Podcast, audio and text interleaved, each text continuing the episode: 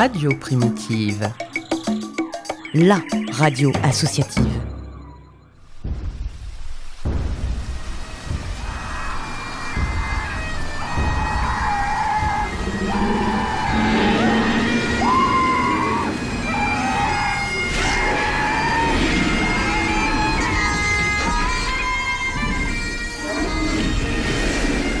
Jurassic Park, le format court qui t'en dit long sur la préhistoire de tes artistes préférés.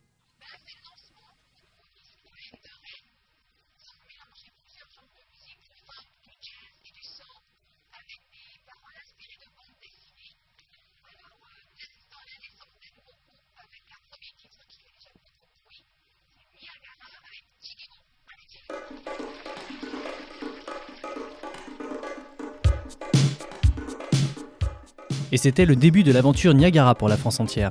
Mais l'histoire du groupe commence beaucoup plus tôt, à Rennes, où la scène pop-rock est alors en plein essor. Fin des années 70. La scène rock française a besoin d'un renouveau, et ce sera la génération qu'on appellera Génération Velvet, inspirée par les expérimentations outre-Manche, qui apportera un son frais qui marquera la décennie à venir. Ainsi naîtront pléthore de groupes, allant du post-punk à la dark wave, alliant pop synthétique et légère sur fond grave, tels que Mark Itzad, Elie Jacquenot, Mark Seberg ou encore Étienne Dao, figure de proue du son des années 80. Il ne dira pas non, il ne dira pas qu'il a tué son père, sa mère, son frère, ses chats.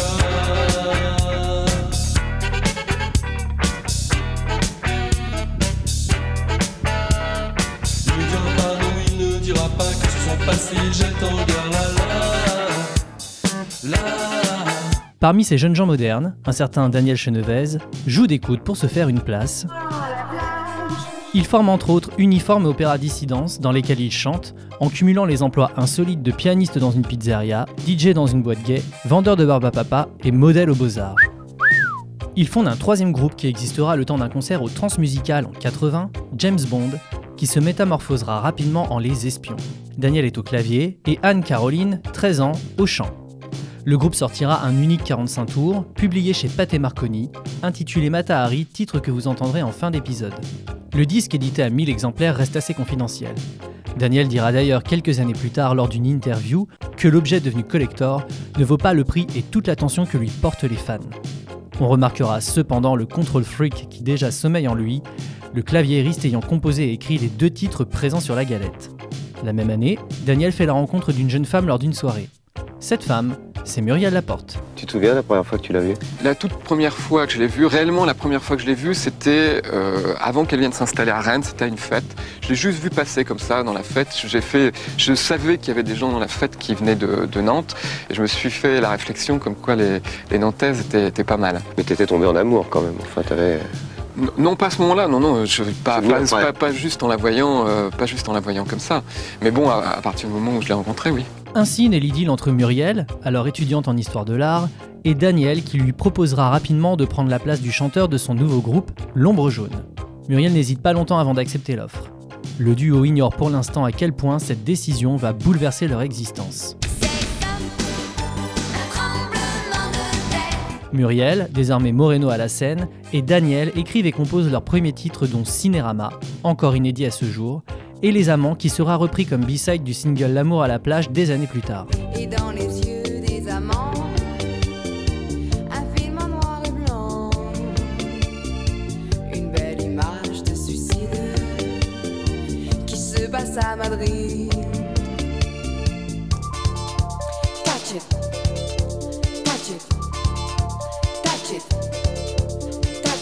Ils donnent leur premier concert accompagné de José Tamarin à la guitare, dont une prestation remarquée au Transmusical en 1982, mais malgré ça, la sauce peine à prendre.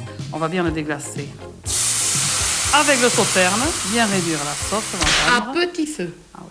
L'ombre jaune mute en Niagara, mais il leur faudra attendre 1985 et une opération du ministère de la Culture appelée Rock Against Tarzan pour pouvoir financer l'enregistrement et la sortie de leur premier 45 tours, Cheeky Boom, qui marque leur première rencontre avec le succès amplement mérité après tant d'années de galère. Ça a été, euh, ça a été dur, ça a été très dur. C'est-à-dire bon, on faisait des, petits concerts euh, assez galères euh, dans des petits cabarets où il y avait 30-40 personnes, dont la moitié était au bar à nous tourner le dos.